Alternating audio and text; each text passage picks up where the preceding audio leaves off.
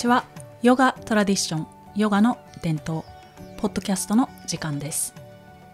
このポッドキャストは私中口智子がさまざまな観点からヨガの伝統についてお話しする番組です。リラックスしてお楽しみください。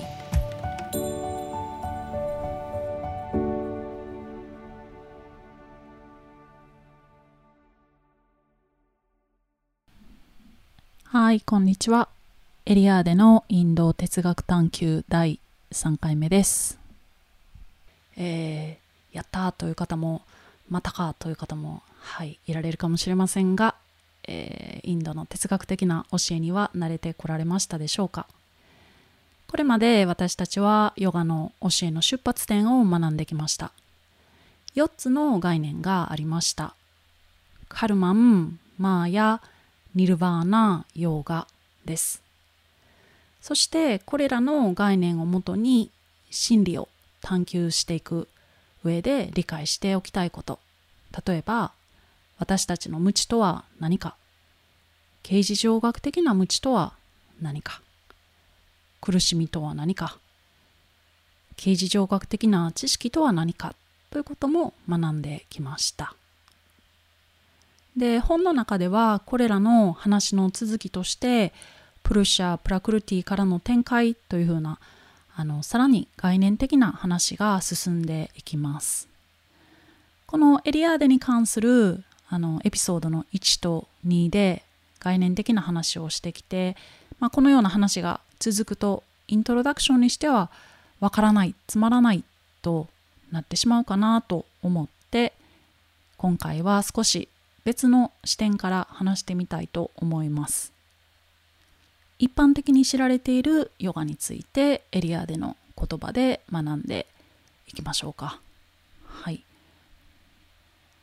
また専門用語的なものや分かりにくい表現が出てくるかもしれませんがまああの学びは知らないことを知ることでもありますし自分の限界を克服していくのが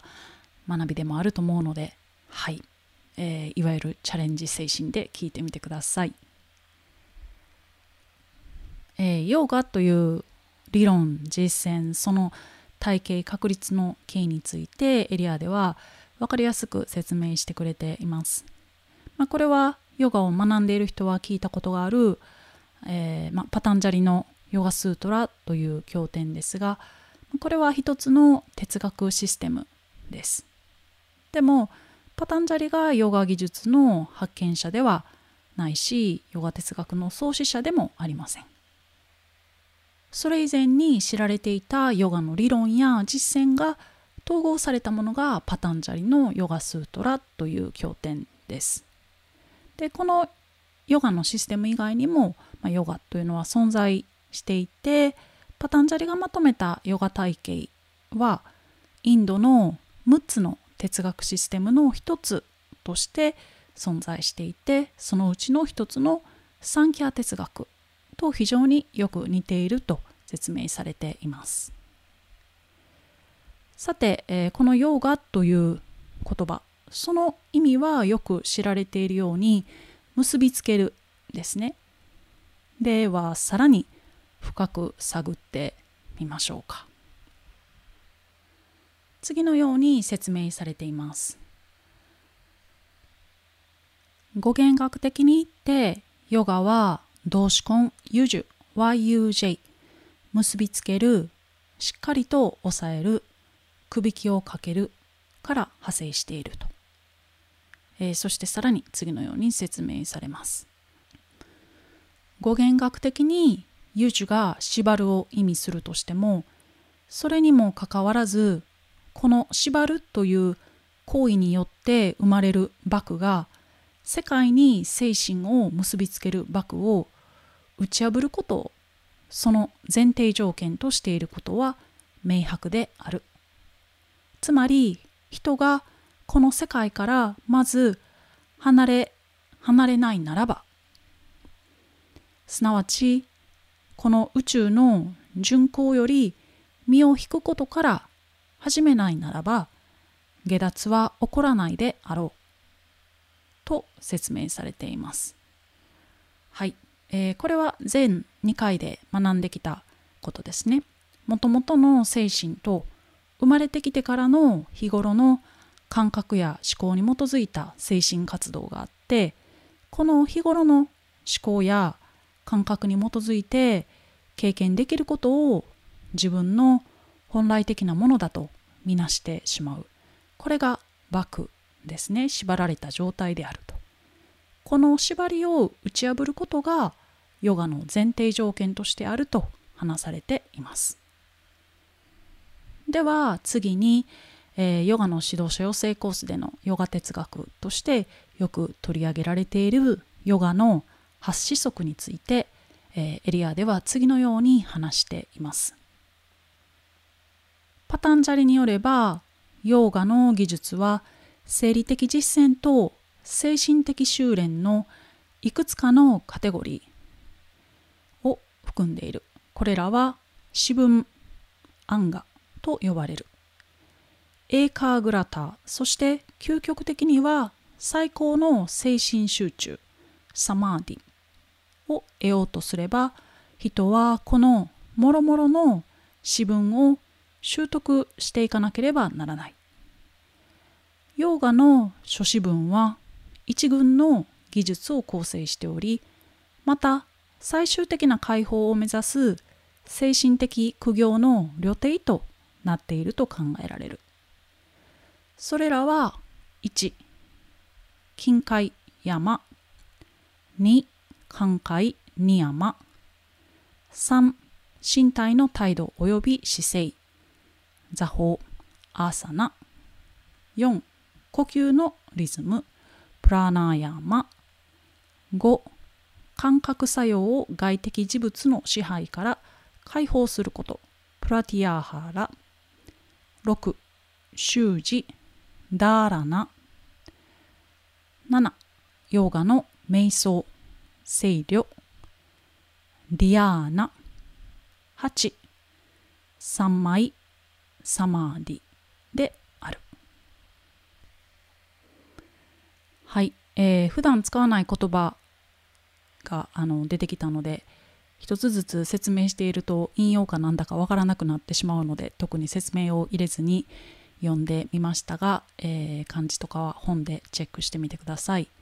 はい、えー、この中で8つの、あのキーワードが出てきたんですがこの一つ一つ詳しくはカバーはしていきませんが、えー、まあ、体を動かしたりいわゆる呼吸をしたりといった生理的な実践と心はこうあるべきだといった精神的な修練が組み合わされて8つのカテゴリーがあります。自分を高次元に高めていくような実践や教えのセットと考えていただければいいかなと思います。すごくざっくり話すと1と2の山2山は心の持ちようを教えてくれるものです。3は体を動かすいわゆるヨガですね。4は呼吸法的なもの。それから5678のあのプラティアハラ、ダラナ、リアーナ、サマーディというのは瞑想がどんどん深まっていくようなイメージで捉えてみてください。最後のサマーディというのは日本語では三昧三昧と言われているものでヨガ三昧とか何々三昧というようにその活動に浸りきっているような状態ですね。瞑想にこう究極的に浸りきっているような状態です。といっても何十時間も座って瞑想して精神集中しているということではないです。自分の本来的な精神との完全な一致とも言えるかと思います。でエリアデが話しているように究極的には最高の精神集中を得ようとすれば人はこの諸々の詩文を習得していかなければならないと。そしてこれらの8つのセットは最終的な解放を目指す精神的苦行の旅程とエリアでは語ります。苦行の旅程と、えー、そんな旅程をもらったら誰もそんな旅はしたくないというふうに思うんですが、えー、この苦行という言葉をどう捉えるか難しいですよね。はい、えー、私は師匠のもとで長年学んでいますが一般的に考えられるような例えば長く長い間断食をするとかそういった苦行はやったことがなくて苦しいというと劇的に聞こえてしまいがちなので別の言葉を使うと一番辛いのは自分の無知と直面する時ですね。無知のためにしんどい思いをするのは結局自分であってそこから這い出すのは自分しかないと。そういう意味でヨガは人間の自立本来的な自由を養ってくれるものだと思います。ヨガを学ぶっていうことは自分でこう限界を作っている自分の小さな内側の世界を見たり無限に広がる大きな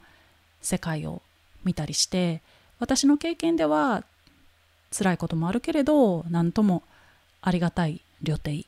旅路なんです。はい、では、えー、この心身を鍛錬していくという旅程の3つ目で紹介されているアーサナつまり一般的によく知られているヨガの練習について少し詳しく見ていきたいと思います。エリアでは次のように話します。第3の詩文はアーサナであるが、これはヨガスートラが安定し、心よい、スティラ・スッカと定義したあの有名なヨガの姿勢を指す。アーサナは数多くのハタヨガの論書の中で述べられている。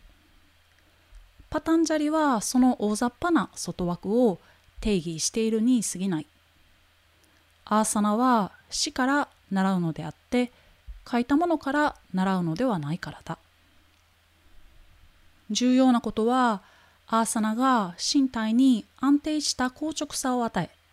同時に身体の努力を最小にするということである。このように人は疲労あるいは身体のある部分における衰弱のせいで起こるイライラする感じを避け身体上の諸過程を調整しその結果注意力がもっぱら意識の流動的部分に向けられるようにする。はじめはアーサナに従って座ることは不快であり耐え難くさえある。しかしある程度の修練の後には身体を同一の姿勢に置く努力は考慮しなくても良いものになる。ところでそしてこれが最も重要なことだがその努力はなくならねばならない。瞑想の姿勢は自然なものにならねばならないのである。そうして初めて次の集中が行われる。姿勢はそれを保つ努力がなくなった時に完全となる。そうなれば身体にはもはや動きはない。同様に心が無限性へと変形された時すなわち心が心の無限性という観念をそれ自体の内容とした時姿勢は完全なものとなる。はい。いかがでしょうか？うん。では詳しく見ていきましょう。アーサナというものは安定していて心よいものというところですがヨガスートラの第2章の46にスティラ・スッカン・アーサナン。とあってアーサナとは安定していて心地よいもの快適なものであるというような意味合いですね。で、まあ、ヨガの練習を積んでいて本当にこうアーサナが安定していて心地よいものであればすごく気持ちいい経験をされている方も多いと思います。重要なことはアーサナが身体に安定した硬直さを与え同時に身体の努力を最小にするということである。はい。というところですがそうですね。すごく同感です。もうまさにシュリカリってこう思われてる方多いと思いますね。あの経験されてる方は。シュリカリでというか伝統的なヨガや伝統的な実践での基本ですよね。完全にリラックスした状態だけどただ緩んでるんじゃなくてしっかりしている。しっかりした状態で緩んでいる。緩んだ状態でしっかりしている。はいとでも言いましょうか、えー、ヨガの練習のし始めは腕がプルプルするとかしんどいとかお尻が上がらないとかそういうのはみんな経験する普通の状態でしてでも繰り返して練習することによって必ずこの境地このとってもいい境地に達することができます。だからエリアではこういうふうに話してますね。はじめはアーサナに従って座ることは不快であり耐え難くさえある。しかしある程度の修練の後には身体を同一の姿勢に置く努力は考慮しなくても良いものになる。ところでそしてこれが最も重要なことだがその努力はなくならねばならない。はい。そして次に述べられているように体にも無理がなくなり完全にリラックスした状態で心にも無理がなくなり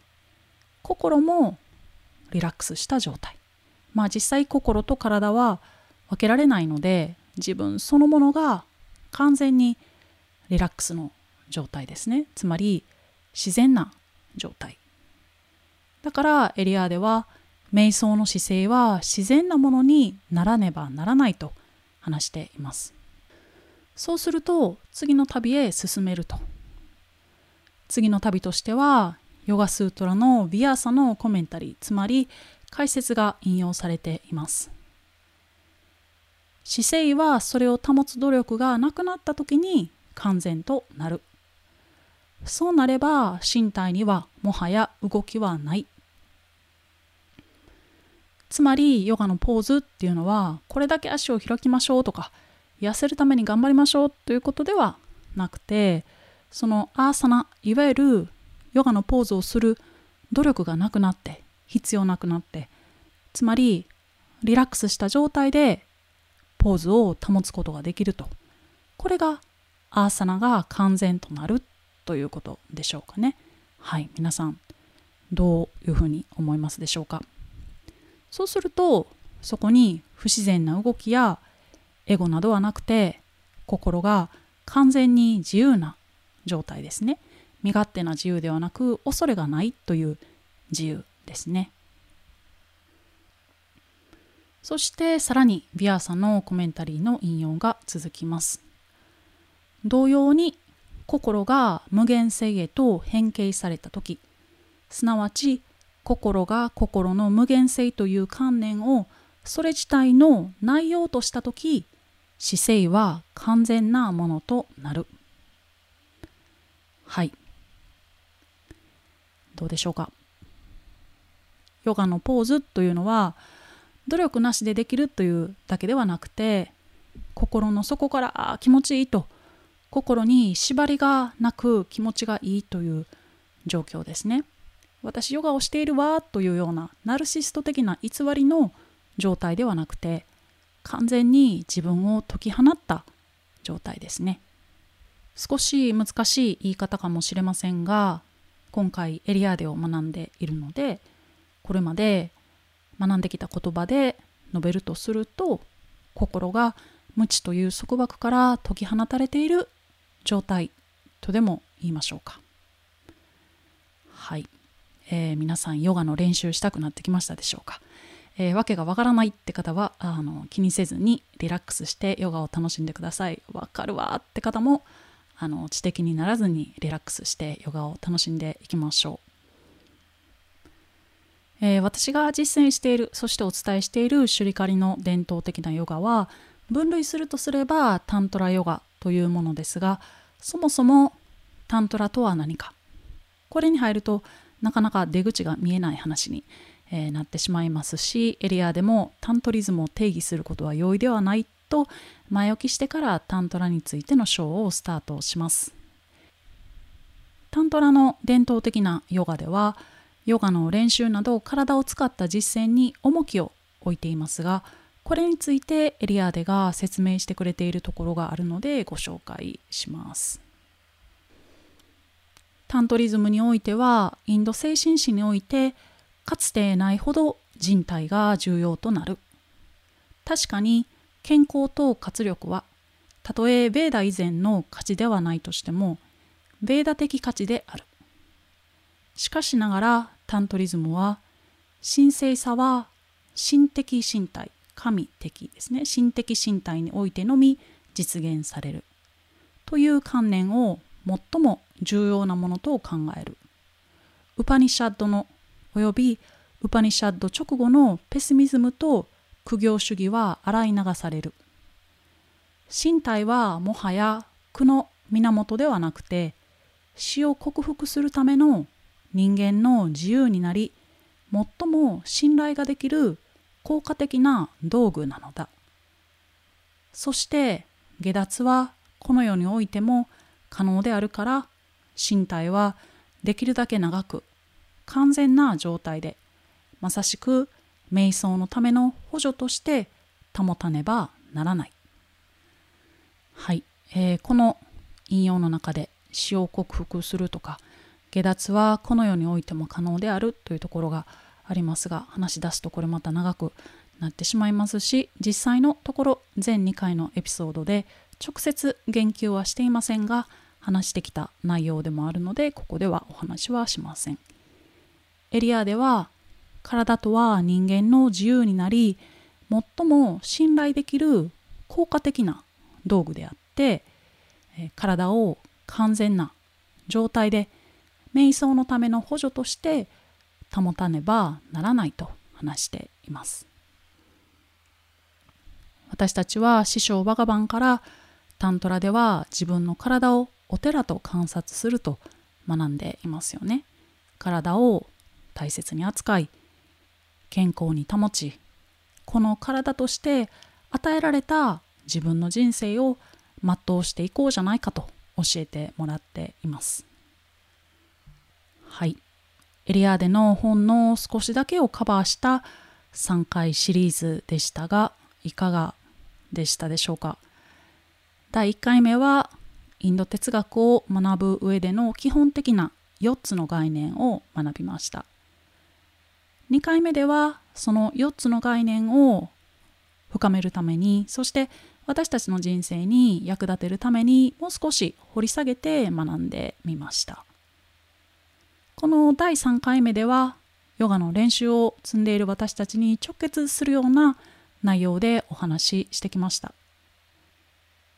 全体的に難しすぎる内容と感じられた方もいるだろうし普段学んでいることや感じていることを深めることができたという方もいるだろうしいろいろかなと思います。今回取り上げたエリアでの本の中身はまだまだたくさん残っていますし彼は他にもたくさん本を書いていますがポッドキャストでのエリアーデのインド哲学探求は一旦この3回で終了します。また何らかの形で皆さんと一緒に深めていければなと思っています。ありがとうございました。